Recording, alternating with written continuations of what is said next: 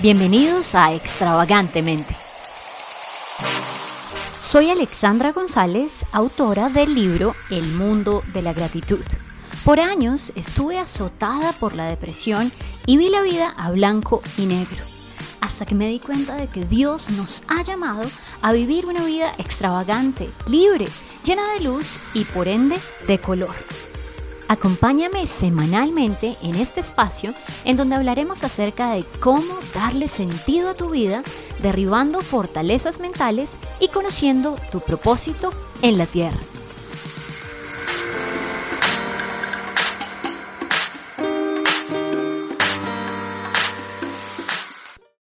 Hola a todos, un saludo muy muy especial y bueno, el tema de hoy está en boga ahora más que nunca y es la angustia.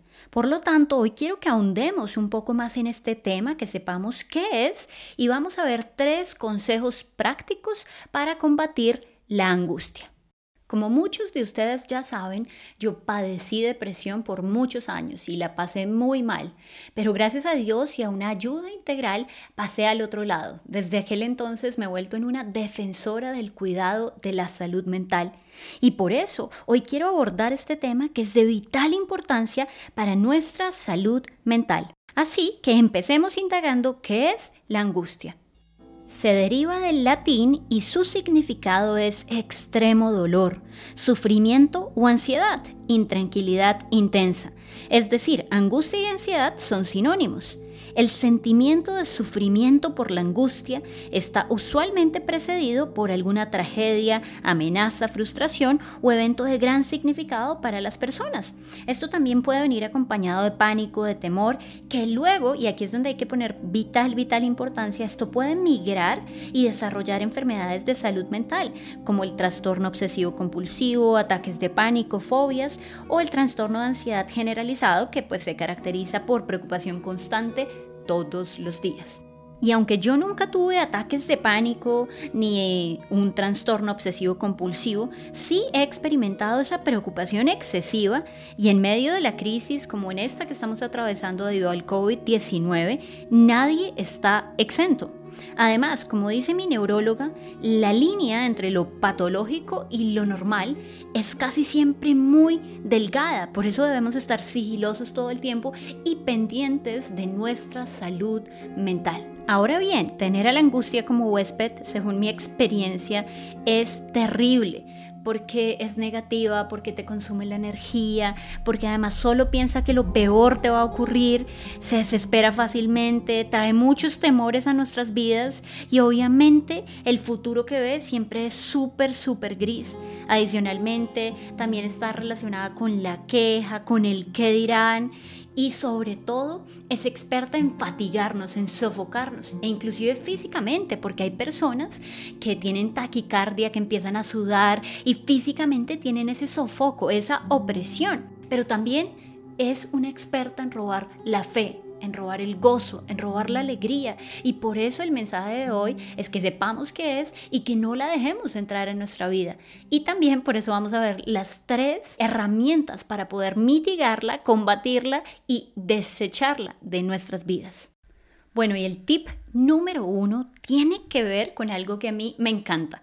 Bueno, de hecho los tres consejos que vamos a ver hoy me encantan y soy fanática defensora, pero este es algo que yo hago todos los días y es el ejercicio físico. Desde el 2011 yo practico ejercicio físico de manera muy constante y he visto, he visto todos los resultados positivos que ha tenido en mi vida. Así que por experiencia y por todo lo que dicen los médicos, deportólogos y también personas que tienen mucho que ver con este estudio de la ansiedad, psicólogos, neurólogos, lo que debemos hacer es 30-40 minutos diarios de actividad física y debe ser actividad que nos haga sudar, es decir, actividad aeróbica. Escojamos el deporte que nos gusta, o sea, no miren, no, es que este es horrible, no, escoja el que le gusta.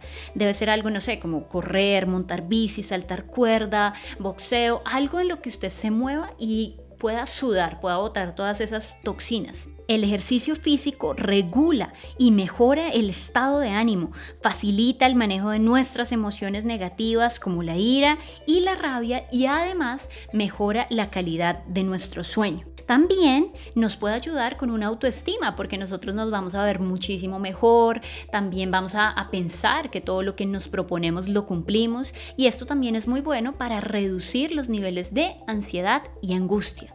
También estimula el sistema inmunológico y previene que nos estemos enfermando constantemente porque el estrés y la angustia lo que hace es bajar las defensas, entonces eso hace que seamos más propensos a adquirir enfermedades y gripas y bueno, todo lo que venga. Y finalmente, el ejercicio físico también aumenta los niveles de serotonina a nivel cerebral. Y esto es muy importante porque cuando las personas, por ejemplo, llegan a depresión, hay muchos médicos que dicen, ay no, es que tienes bajitos los niveles de serotonina.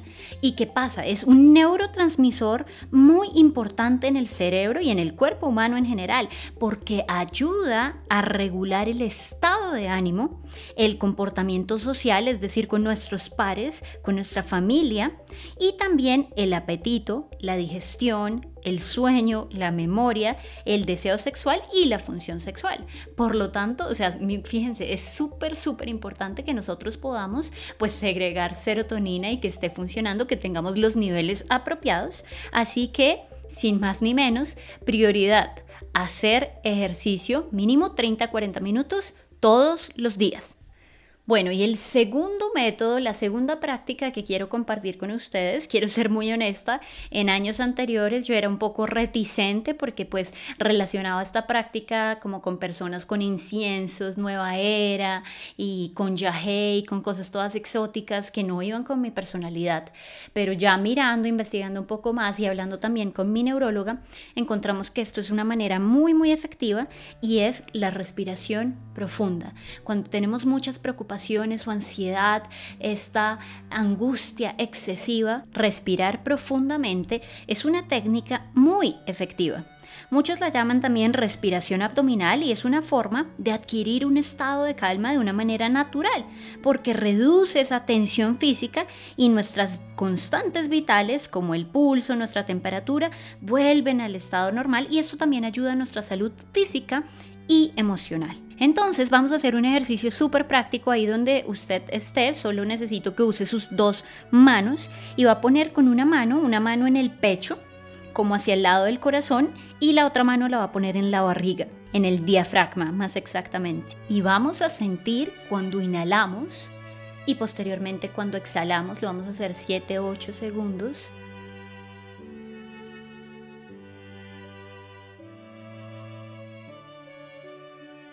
Si se dan cuenta es súper chévere porque con la mano que está en el estómago hacemos como una pequeña presión cuando vamos a inhalar y luego cuando exhalamos se siente esa pequeña presión en el diafragma. Entonces la idea que es que hagamos esto durante 6, 10 veces y esto es un tranquilizante natural para nuestro cuerpo, porque con esta respiración diafragmática, así se llama, se estimula esa secreción de otro neurotransmisor que se llama la acetilcolina. Y nuevamente es ese tranquilizante natural. La idea no es obviamente estar respirando, inhalando, exhalando todo el día, porque pues no, eso ya va a ser súper extraño. Pero sobre todo en esos momentos de, de estrés o de angustia, o en la mañana o en la noche, que usted pueda procesar eso y ayuda mucho. Entonces pues les recomiendo también lo mismo. Esta práctica de verdad que es súper buena y bueno, la pueden ir incorporando poco a poco. Bueno, ahora llegamos a la práctica número 3 y esta es la meditación. Hay muchas definiciones para lo que la meditación es y bueno, mucha gente, expertos, dice que efectivamente puede reducir esos pensamientos apresurados, la ansiedad, la depresión, el estrés y obviamente es cierto, pero debemos ponernos de acuerdo qué es la meditación. Así que yo les voy a compartir lo que para mí significa la yo lo he hecho durante muchísimos años, me ayuda mucho y el día que no lo hago, eh, de verdad que me siento diferente. Entonces, porque a mí me ha funcionado, hoy se los recomiendo.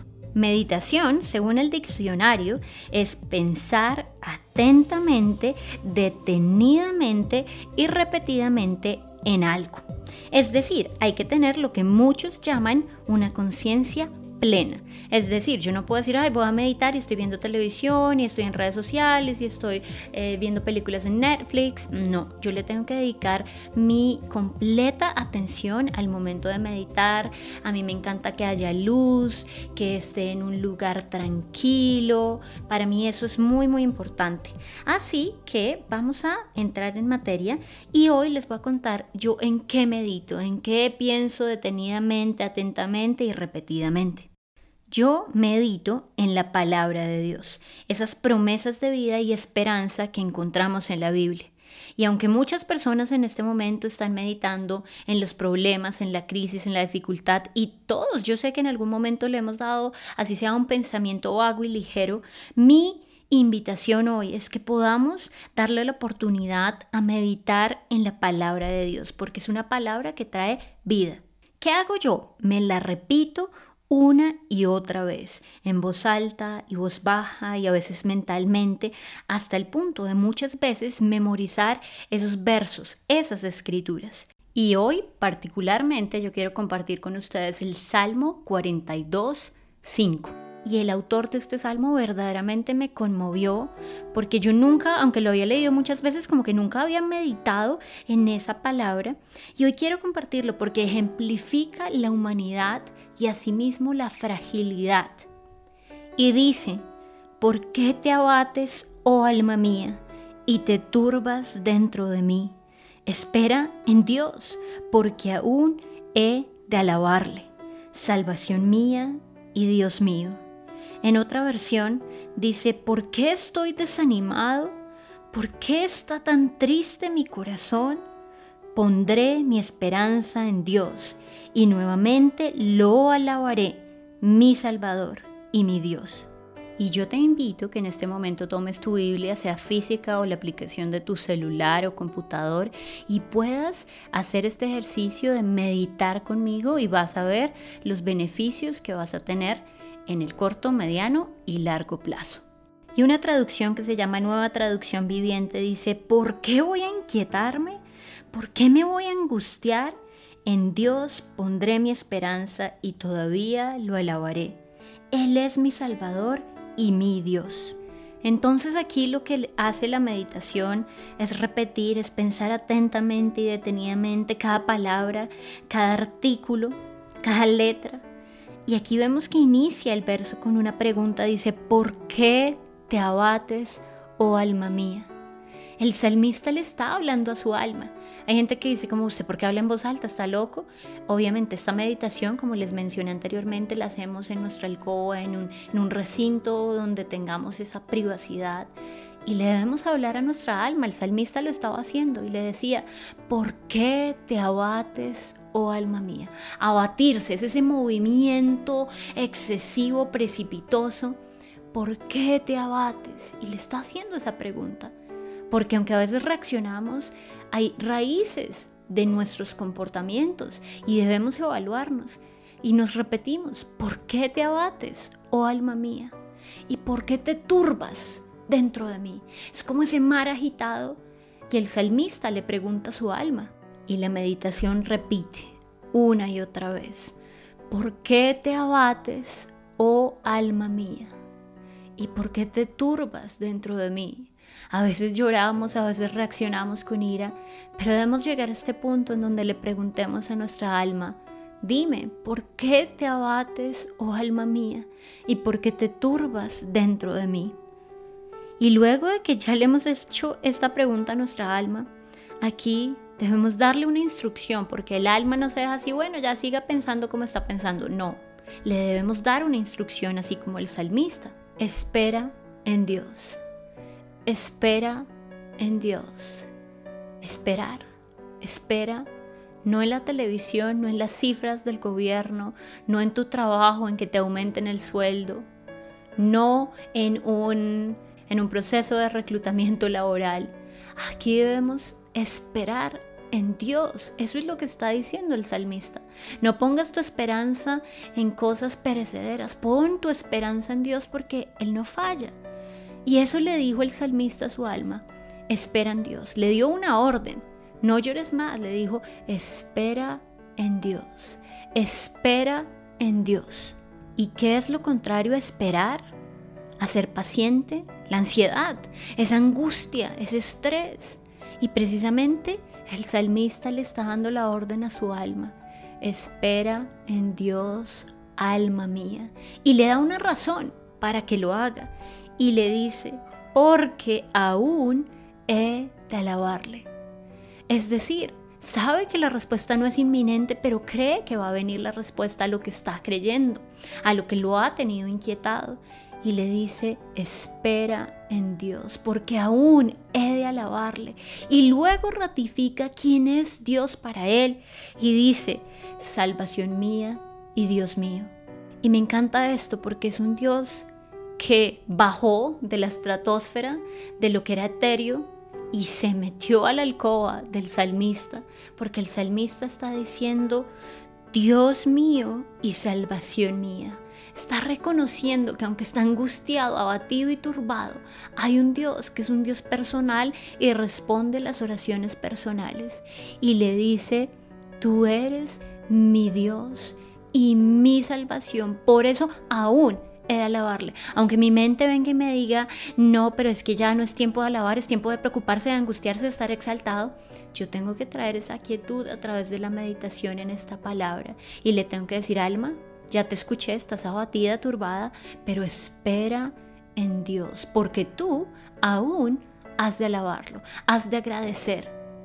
Espera en Dios y tal vez tú vas perdiendo el semestre o descubriste que tu trabajo no te gusta o te echaron de tu trabajo o se te hace sumamente difícil convivir con los tuyos en este confinamiento o no te gusta el home office o estás cansado de cocinar, de hacer aseo, inclusive mucho, mucho, mucho, mucho más que cuando lo hacías antes que tampoco te gustaba o no sé, terminaste con tu pareja no te gusta salir a comprar las cosas necesarias con un tapabocas y ver esta situación te frustra. Tantas cosas nos pueden angustiar. La inestabilidad, la incertidumbre también trae angustia y ansiedad. El hecho de ver que muchas cosas como que parecieran que no tienen un futuro claro, pero Después de que escuchamos esa maldita voz recurrente de la angustia, de la ansiedad, debemos hablarle a nuestra alma y no le podemos dejar que siga recibiendo y hospedando a la angustia. Y si ustedes después tienen tiempo y leen todo el salmo, hay otra pregunta que es incisiva al salmista y es, ¿dónde está tu Dios? ¿Dónde está tu Dios? Y esa maldita voz también puede venir al alma a decir, mira, tú estás solo, ¿por qué crees en Dios? ¿Qué te pasa? O sea, preocúpate, angústiate. Pero ahí es donde le debemos decir al alma, no señora, tú no te vas a angustiar ni vas a, a caer en la decepción, sino que tú vas a creer y vas a esperar y vas a alabar. Así llegamos al fin de esta meditación corta, porque bueno, pueden ser de 5, 10, 15 minutos en donde tú no solo estudias las palabras, sino también los silencios, los signos de exclamación, de pregunta, y puedas de verdad meditar, entender, comprender. Y sé que tu alma y tu espíritu se van a llenar de una medicina preventiva y curativa. Y finalmente quiero recalcar que los hábitos no se construyen de la noche a la mañana, por lo tanto invirtamos tiempo en estas prácticas y por el contrario no alimentemos esta mentalidad de ser fármaco dependientes y de tener una pepa para el sueño, otra para la angustia, para la depresión, para la ansiedad, para la ira, porque eso no nos resuelve los temas a largo plazo.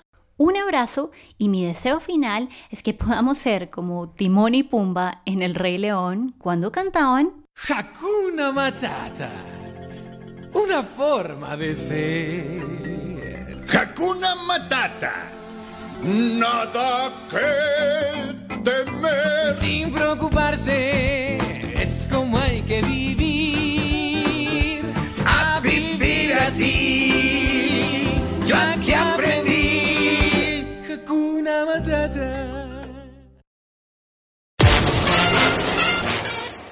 Gracias por haberme acompañado en este episodio.